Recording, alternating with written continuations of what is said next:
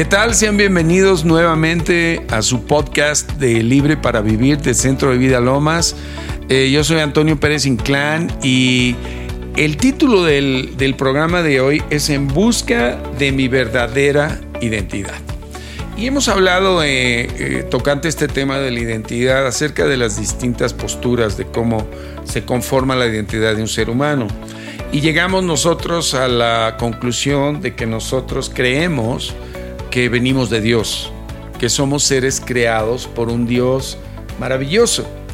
Y entendiendo esto, pues tenemos que ir a la palabra de Dios, al Génesis, y ver cómo crea Dios al hombre y a la mujer. Y lo fundamental de, de este tema de la creación del ser humano es que fuimos creados a imagen y semejanza de Dios. Dios formó del barro a Adán y sopló su aliento, su propia esencia. Por eso dice que fuimos creados a su imagen y semejanza como seres espirituales provenientes de Dios. Y en el Evangelio de Lucas, en el capítulo 3, en donde se habla acerca de la genealogía del Señor Jesús, termina yéndose para atrás en su genealogía en declarar que Adán era hijo de Dios, en Lucas 3:38. Y cuando hablamos de ser creación de Dios, pues si Dios es un Dios perfecto, quiere decir que creó a los seres humanos en su inicio perfectos, ¿no? Y yo creo que parte de esa perfección es esa voluntad libre para elegir si queremos estar con Dios o sin Dios. Porque si no hubiéramos sido como robots. Exactamente. ¿Verdad? Y no, Dios nos creó con una voluntad libre, con una voluntad libre. Ese es el sello de la perfección, uno de los sellos de la perfección de la creación de Dios. Pero el hombre usó su voluntad contra Dios cuando fue influenciado por los argumentos de Satanás. Exactamente. ¿Verdad? Exactamente. Nos cuenta Génesis que el diablo, la serpiente antigua, engañó a Eva. ¿Y qué significa engañar? Hacer creer a alguien una mentira. Exacto. Dios había dicho claramente que el ser humano no debía comer del árbol del conocimiento del bien y del mal porque el día que lo hiciera, ese día moriría. Y sin embargo, la serpiente astuta le trajo argumentos a Eva contrarios a los de Dios e insistió en ellos al punto de que los creyó. ¿Verdad? Sí, fíjate, Toño, que ahí le decía, ¿no? Con que dijo Dios. Y siempre eh, les hacía dudar de lo que dijo Dios. Con que dijo Dios, que morirás y los la provocaba los provocaba para para que entendieran que no iban a morir y que lo que dijo Dios no era importante y yo creo que ahí fue la perdición del ser humano no hacer la voluntad lo que ellos querían y no lo que Dios les había dejado como una, un mandato, ¿no? Correcto. ¿Qué te parece si leemos la escritura aquí en Génesis 3, 1 en adelante? Dice, pero la serpiente era astuta, más que todos los animales del campo que Jehová Dios había hecho, la cual dijo a la mujer lo que tú acabas de decir. Con que Dios les ha dicho, no coman de todo árbol del huerto. Y la mujer, Eva, respondió a la serpiente, del fruto de los árboles del huerto podemos comer, pero del fruto del árbol que está en medio del huerto, dijo Dios, no comerán de él ni le tocarán, para que no mueran. Entonces la serpiente dijo a la mujer, nuevamente desafiando, ¿no? Lo que tú estabas diciendo, desafía a Dios. Le dice, no, no morirán, sino que sabe Dios que el día que coman de él, serán abiertos sus ojos y serán como Dios, sabiendo el bien y el mal. Y vio la mujer que el árbol era bueno para comer y era agradable a los ojos y árbol codiciable para alcanzar la sabiduría. Y tomó de su fruto y comió y dio también a su marido, el cual comió así como ella. Y ahí está el desastre. Ahí está el desastre. Explícanos un poquito de eso. Ahí está el desastre de querer hacer nosotros nuestra voluntad. El regalo más maravilloso fue que Dios nos dio un libre albedrío, una libre voluntad Pero, no, pero nosotros aquí en Adán inmediatamente queremos hacer lo que es agradable a los, a los ojos y lo que se codicia. ¿Sí me explico? Entonces, eh, echando por un lado lo que Dios quería y lo que Dios le pidió a, Adán y Eva en un inicio, ¿no? Exacto. Y hasta el día de hoy eh, sigue habiendo este mismo problema, podemos decir, que nuestra voluntad siempre puede ser ejercida para las cosas que estén de acuerdo con Dios y para las que no estén de acuerdo. Exactamente. O sea, Dios no quiere que por obligación le amemos y le sigamos. Dios quiere que aceptemos lo que Él nos provee de consejo, de sabiduría y de inteligencia voluntariamente. Exactamente. Ahora, la condición de la humanidad, una vez que decidió darle la espalda a Dios y caminar en sus propios caminos, fue la muerte. Fue la muerte. ¿Verdad? Porque Dios ha establecido que desobedecer a Dios es en realidad una infracción a Dios, ¿no? Exacto. Es, es como una actitud rebelde de no aceptar lo que nos conviene y decidir tu propio camino de acuerdo a tus criterios. Y fíjate que el conocimiento del bien y del mal nos ha llenado de razonamientos mezclados. Nos ha llenado de cosas tremendas. De cosas que son medias verdades, en donde no hay absolutos, en donde no hay posturas radicales. Y hoy lo vemos. Hoy lo vemos como eh, dependiendo de las circunstancias se aplican ¿no? distintos parámetros, ¿no? Eh, como eh, el dicho famoso que viene de este árbol es, eh, nada es verdad, nada es mentira, todo depende del cristal con que se mira. Sí, imagínate. Cuando Dios es un absoluto, ¿verdad? Y Dios es verdad y la verdad es la que nos lleva a nosotros al éxito. Por eso es tanto fracaso y tanto daño en el ser humano, porque de nuestra propia voluntad, de su propia voluntad, eligen vivir sin Dios. Exacto, desconectados. Desconectados. De la fuente de, la vida. De un padre. Y de un padre. desconectados de tu padre, ¿no? Entonces eso nos trae muchísimos daños, ¿no, Toño? Ahora, mucha gente dice que todos somos hijos de Dios, pero en realidad no es cierto, ¿no? O sea, todo ser humano no es un hijo de Dios. Somos criaturas de Dios, ¿no?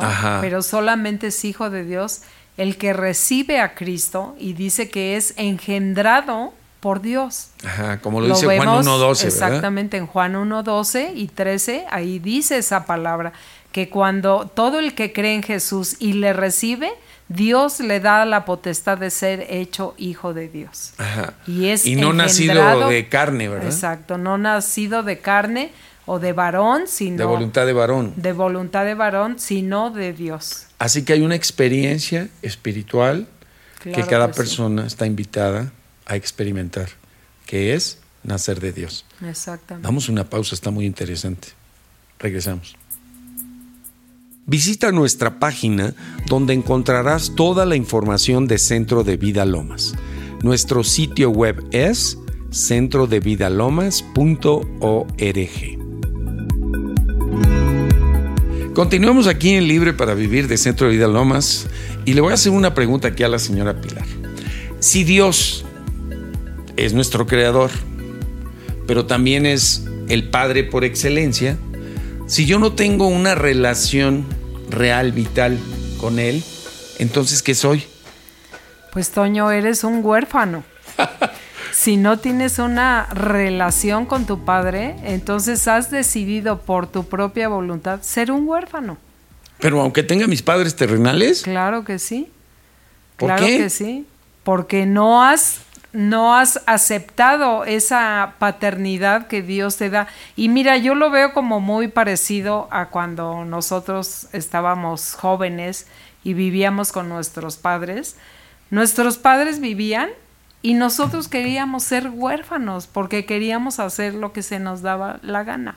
no queríamos obedecerlos, no queríamos hacer lo que ellos nos, nos aconsejaban, queríamos ser huérfanos. Y vivían nuestros padres, pero nosotros decidíamos ser huérfanos. Quizá no teníamos la conciencia de querer ser huérfanos, más bien nos rebelábamos a nuestros claro, padres. Pero eso, Yo fui un rebelde con causa y sin causa. Pero sabes que eso te llevaba a vivir una orfandad, como si no tuvieras padres Ah, porque sí. no los considerabas para nada. Es lo mismo con Dios. Pero Dios ¿sabes qué pasaba? O yo creo que es lo que le pasa a muchas, muchas personas. El corazón del hijo no estaba conectado con el corazón de los padres. Exactamente. Lo único que recibías muchas veces eran puras órdenes y puros mandatos, y palabras eh, imposiciones. que y- te hacían tanto daño. eh, o muchos otros no crecieron ausentes de padre o de y madre. muchos otros recibieron golpes, recibieron tantos daños, ¿no? En casa con los padres y, y el, y el joven, el eh, que estábamos rebeldes, queríamos ser huérfanos teniendo padres. Y después se mueren los padres y ay, cuánto extraño a mi padre, ¿verdad? Sí. Pero era una condición de rebelión de nuestro ser interno, ¿no? interna y también esa búsqueda de la identidad.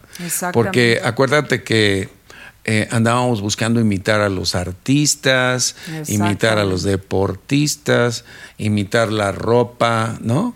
Eh, Exacto. eh, que es que mucha moda, pero era pura uniformidad, ¿verdad? Sí, Todos vestidos iguales. Exactamente. Y un descontrol en tu vida, lo que yo me recuerdo que había tal vacío en mi vida porque nunca lograba hacer lo que quería hacer. Y siempre había un vacío. Y no veía yo mi, mi propia persona, sino siempre estaba en búsqueda de algo. Y como juzgaba a mis papás, pues claro que no me quería parecer a mis papás. Entonces cierto, hay un vacío tan grande en nosotros que crecimos así, que nos llevó a, a muchos errores, muchos fracasos y a cometer cosas que después de tantos años nos afectaban tanto, ¿no, Toño? O sea, realmente desde esta perspectiva, eh, todo ser humano que no tiene a Dios como padre, pues es un huérfano. Así y es. muchos, digo, ahorita puedo reconocer que mis padres pues, eran huérfanos. Así Tenían es. una religión y heredamos una religión, pero era algo que como muy distante del corazón, era una serie nada más como de costumbres, de hábitos que rechazábamos y, y- y muchas veces, este, pues si venía de nuestros padres cualquier acercamiento a Dios, pues no lo queríamos, ¿no? Claro, claro. Por eso es tan apasionante esto nuevo que estamos aprendiendo, Toño, porque lo primero que nuestro Padre Celestial quiere es tener una relación, relación con nosotros. Imagínate cómo no va a haber una relación si somos engendrados por Él. Por eso la religión hace tanto daño, Toño. Porque la religión nada más son órdenes, costumbres, Preceptos, todo normas. eso, pero no hay una relación y cuando tú entiendes y comprendes que naces de tu padre y te acercas a él con esa relación de amor, de perdón, de entendimiento, eh, cambia la vida, cambia todo. Bueno, fíjate que ese punto es muy importante en el sentido de identidad de una comunidad. Eh, las personas se afilian ¿no? a religiones, a clubes, a situaciones de deporte, se identifican con diversos grupos sociales para tener esa pertenencia. Hay como una necesidad en el fondo del ser humano de pertenecer. Sí, claro. ¿verdad? Y la Claro. buscas de, de diversas maneras. Yo recuerdo que siendo adolescente y estando en un estado muy rebelde, a mí lo que me interesaba era que mis amigos me aceptaran, Exacto. que la comunidad escolar a la que iba y universitaria, yo fuese parte de, de esa comunidad. Y, y yo no deseaba ser parte de la familia ni convivir con mi propia familia. Y eso me llevó a situaciones bastante complejas y difíciles. Claro que sí. Porque para ser aceptado tuve que hacer muchas cosas que yo en lo personal no quería hacer. Exactamente, eso es lo y más muchas tremendo. muy negativas. Exactamente. Y sí, sí me identificaban como de la comunidad, pero la imagen de esa comunidad no era tan buena, ni tenía tan buena reputación. Y tú seguramente eh, experimentaste igual que yo ese vacío tan tremendo debido al desorden, Toño, porque todo vacío trae un desorden en la vida nuestra. Y, y todo eso que estamos buscando en los demás, el ser aceptados y en un momento donde recibes un rechazo, se te viene el mundo encima, pierdes todo. Eh, eh, viene ese vacío tan tremendo dentro de nosotros que nos lleva a cometer las peores cosas, ¿no? Y en realidad es un vacío de amor, ¿verdad? Es un vacío de amor. y un vacío de, de paternidad. de- paternidad real. es, Porque fíjate que yo a lo largo de mi vida siempre busqué como el consejo de mi padre y no estoy aquí para, para juzgarlo, al contrario, creo que nuestros padres nos han dado lo mejor. Hicieron lo mejor. Lo mejor que pudieron, conforme a lo que, conocían, ¿verdad? Porque sí verdaderamente pues hacían las cosas con una buena intención. Claro que sí. Pero creo desde la perspectiva de lo que estamos hablando, ellos también eran huérfanos. Eran huérfanos, tampoco nadie les enseñó a ser padres y a ser hijos tampoco. Y si alguien no sabe ser hijo, tampoco sabe ser padre y viceversa. ¿no? Sí, en realidad eh, yo creo que se aprende a ser padre siendo hijo. Exactamente. Pero hijo de Dios. Exactamente. Porque aunque traemos cosas buenas de nuestra casa, muchas son incompletas o están fuera de, pues de lo que debiera ser, ¿no? En función del amor que necesita cada hijo y cada hija. Exactamente. Así es que cuando ese vacío es llenado por el Padre, todo se ordena, Toño, todo se ordena y hay tanta, tanta esperanza para el ser humano como la hubo para nosotros. Para mí recuerdo que fue descubrir un mundo que yo no conocía. Y, eh, eso estamos deseando que cada persona que nos esté escuchando que pueda encontrar y llenar ese vacío, que decida de su voluntad llenar ese vacío con la paternidad de Dios, que es de verdad es sanidad pura para el corazón. Y tú que nos estás oyendo y reflexionando acerca de este tema, ¿tú eres un hijo de Dios o, o tienes esta orfandad que heredaste de tus padres y ellos a su vez de sus padres, esta orfandad que lo único que sí nos muestra tangiblemente es ese vacío de amor, ese vacío de, de saberse un hijo o una hija amada. Si esa es tu condición, hay salida para ti, porque el Señor quita la orfandad. Él es padre de huérfanos y defensor de viudas. Él hace habitar en familia a los desamparados. Así que eh, vamos a una pausa y regresamos. Ven a interceder por tu familia, tu colonia, tu estado y por el país los martes de 4 a 6 de la mañana, los viernes de 8 a 10 de la noche y los sábados de 7 a 9 de la mañana. Regresamos a este segmento de este programa, En Busca de mi Identidad. Y estábamos hablando de, que todo ser humano sin una conexión vital con Dios es en realidad un huérfano. ¿Pudiéramos explicar un poquito qué es un huérfano, Pilar? Sí, fíjate que un huérfano es alguien que no, que no tiene padre, que no tiene un mentor, un tutor, un consejero, un protector. Y como comentábamos hace rato, siempre queríamos ser eso cuando teníamos padres, ¿no? Y con Dios viene a ser lo mismo, ¿no? y sin una identidad plena y completa, ¿verdad? Carece. Pero estos son, estas son las razones, ¿no? No quieres tener un tutor, no quieres tener un consejero, alguien que te proteja, porque piensas que tú lo sabes hacer todo, ¿no? o por tus experiencias del pasado, ¿no? O por las heridas, como decíamos hace. Yo pienso que un huérfano es una persona herida. Claro una huérfana, ¿no? Claro que sí. Porque cuando uno habla o piensa en un huérfano, habla de alguien abandonado. Exactamente. De alguien que no tiene esa tutela tan importante que requiere un esa infante. Dirección, ¿no? O sea, nacemos tan profundamente dependientes, ¿verdad? De una madre, de un padre, que, que cuando empezamos a adquirir conciencia y esas personas no están ahí, eh, sí generan un daño. Claro ¿Cuántas veces hemos platicado con personas que viven en temor constante? Constante. Porque no hubo alguien que los protegió en un evento importante o en un evento trascendente o difícil, ¿no? De su vida, que no hubo ese protector, que no hubo ese proveedor, que no hubo ese, esa personalidad más fuerte para ayudarte y sentirte respaldado en tus diversas debilidades, ¿no? Claro Un huérfano es alguien sin familia y sin identidad, Toño, que es el tema que estamos platicando. Exacto, sin la identidad verdadera, ¿no? que debemos de tener, porque adoptas esa identidad de huérfano que, que está lastimada, ¿no?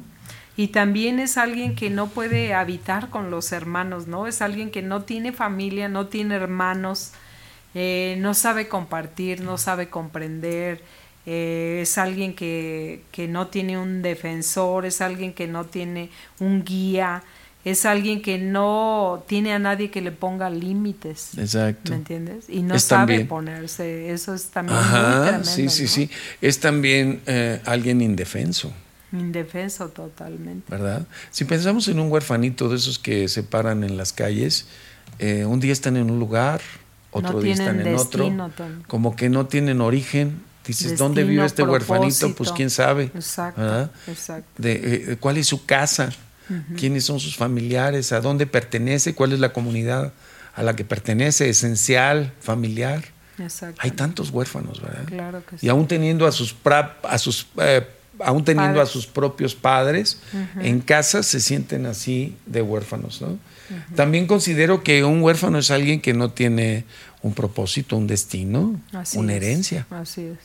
Y fíjate que yo meditando en estos puntos entendí que yo durante muchos años fui un huérfano. Y fíjate cómo yo pensaba que la vida era muy padre, muy bonita, que había que conocer muchas cosas, que había que estar en un lugar y luego en otro, pero a lo largo de los años vas empezando muchas cosas y nunca las acabas, vas eh, ahora sí que desperdiciando el tiempo de tu vida sin sembrar algo sólido, sin construir Exactamente. ¿no? Un propósito y, y la vida se va pasando y volteas para atrás y dices, bueno, pues he hecho muchas cosas, pero en realidad no he hecho nada, porque no hubo alguien que te dirigiera.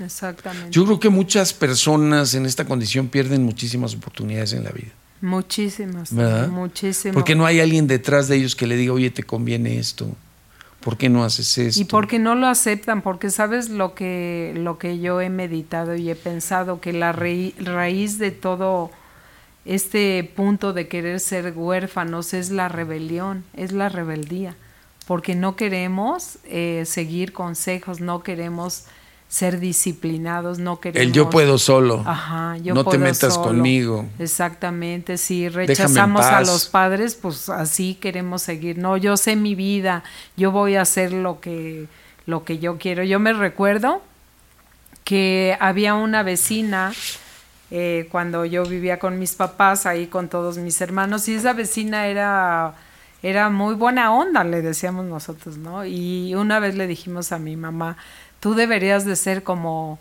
nuestra vecina. Ah, pues váyanse con ella, Váyanse que ella las, Les alimente. comer Sí, y las ¿verdad? viste. Porque nosotros queríamos la pachanga, queríamos a alguien que, que estuviera de acuerdo con Que no te cuestionara nada, locuras, que- sí me ajá, explicó, sí, pero era cierto. una rebelión porque no quiere ser enseñada, disciplinada, cuidada, protegida. O sea, como la canción esa de no controles, mi forma Sí, de pensar. Exactamente, exactamente, ¿no? Entonces eso Pues te lleva, te lleva a vivir así, huérfano, ¿no?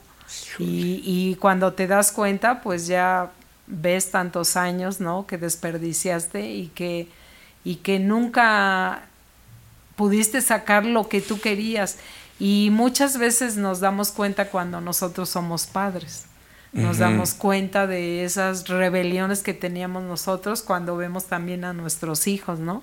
Y todo eso nos lleva a meditar que de verdad la paternidad de Dios es algo maravilloso, ¿no? Ajá, pero fíjate que, digo, no en defensa de los huérfanos, pero eh, no justificándolos, pero sí es una realidad que, Es una realidad. que la problemática familiar actual, simplemente la necesidad de los padres de salir a trabajar, deja en orfandad muchas veces a los hijos. Sí, es muy Que a veces la vorágine de este mundo, que nada más te corretea para que hagas y hagas y hagas y hagas, con el fin de poder suplir ¿no? lo básico en la casa, pone en verdadero peligro mm, a los hijos. A los Ahora hijos, también hay muchas es. madres solas. Muchos. O sea, en este país, eh, en lugar de monumento a la madre, debe de haber el monumento al padre desconocido. O sea, porque es la verdad. Así es. O sea, muchas mujeres se han quedado abandonadas y solas, ¿no? Cuando les se enteran de que van a tener un hijo y las parejitas estas que las buscaban mucho, de repente ya no, no asumen la responsabilidad. Claro, no y el quieren. daño es terrible. O sea, y además hay muchos padres que, aún dando, ¿no? Con buena intención todo, caen en, en una manera de ejercer la autoridad como padres que va hacia el autoritarismo, al control, al abuso, a la ira, al maltrato. Y eso produce daños en los hijos, que luego dices, no, pues sabes qué, mejor me escondo de mi papá. Claro. Porque no sabes cómo va a responder o de mi mamá. Entonces, no, no estoy justificando, pero sí estoy tratando de explicar que hay muchísimos daños en los hijos, que es una realidad, el rechazo, el menosprecio, el maltrato. Digo, el incremento en las vejaciones sexuales a niños es algo espantorrífero. Sí, sí, sí. Terrible. Y por lo general, los abusadores son los propios familiares o aún los propios padres. Así es. O sea, imagínate el daño de una persona que ha sido maltratada, que, que sus límites han sido violentados hasta ese nivel. Entonces son las personas que se meten a, una serie de actividades para mitigar el dolor. Claro. Fíjate que está muy comprobado que una persona que ha sido abusada sexualmente se convierte en una persona promiscua. Claro. Y luego empieza a tener relaciones y precozmente. Es una persona que abusa también. También se convierte en un abusador. En un abusador. Entonces, imagínate el vacío ya natural que trae todo ser humano que no está conectado con Dios. Ese vacío de amor, ese vacío de aceptación de identidad. Ahora agrégale las heridas, producto de los rechazos, los maltratos de las personas que más los deberían querer. Claro. No, te coloca en una condición como ser humano. Y así, está, y así está el mundo, Toño. Por eso estas eh, pláticas son tan importantes para cada persona que nos puede escuchar, que que sepa que hay solución. Hay solución. A lo que está sucediendo. En el amor del Padre. En el amor del Padre. En la paternidad de Dios. Todo se arregla. Fíjate que aquí en Efesios 2.12 dice, en aquel tiempo estaban sin Cristo, alejados de la ciudadanía de Israel y ajenos a los pactos de la promesa, sin esperanza y sin Dios en el mundo. Yo creo que hay muchas personas que quizá nos estén oyendo que que han llegado a ese punto de desesperación, de no tener esperanza, de no ver su vida ya eh, como algo bueno para seguir adelante. Te animo a que te detengas. Si tú has pensado en aún en quitarte la vida, si has pensado en ya eh, dejarte ir a través de los vicios, del alcohol, para tratar de mitigar tu dolor, de las drogas, si hoy estás verdaderamente dolido y rebelde en contra de cualquier figura de autoridad, especialmente la, la paterna o la materna, te pido que hagas un alto. Porque hay salida a través del amor y de la paternidad que Dios nos otorga por medio de Jesucristo. Mira, te voy a dar una cita en la palabra de Dios, en la epístola a los Romanos capítulo 8, verso 29. Dice, porque a los que antes conoció, también los predestinó para que fuesen hechos conforme a la imagen de su Hijo, para que Él sea el primogénito entre muchos hermanos. Y a los que predestinó, a estos también llamó, y a los que llamó, a estos también justificó, y a los que justificó, a estos también glorificó. ¿Qué pues diremos a esto? Si Dios es por nosotros, ¿quién contra nosotros? El que no escatimó ni a su propio Hijo, sino que lo entregó por todos nosotros, ¿cómo no nos dará también con Él todas las cosas? Te animo en esta tarde a que entregues tu corazón al Padre y le pidas esa paternidad que tanto necesitas. Vamos a hacer una oración.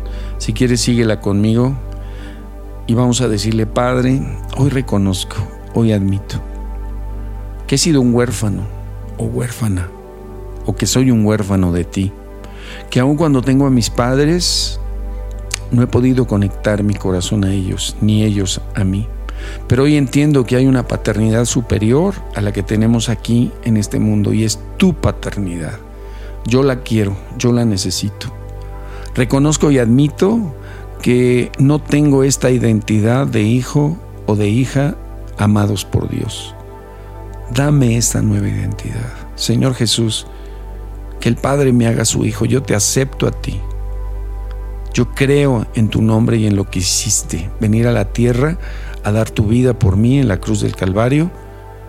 Haber muerto, haber sido sepultado y resucitado para llevarme al Padre, para que me otorgue la naturaleza de hijo o de hija de Dios. Hoy la quiero, hoy la necesito. Padre, hazme tu hijo, derrama tu amor, el amor que necesito y que es el hueco más profundo que tengo en el corazón. Señor, comienza hoy.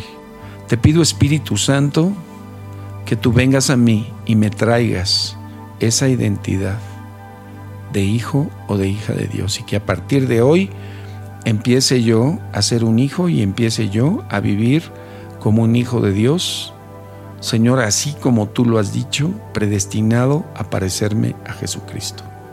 Comienza hoy mi proceso de cambio y de transformación.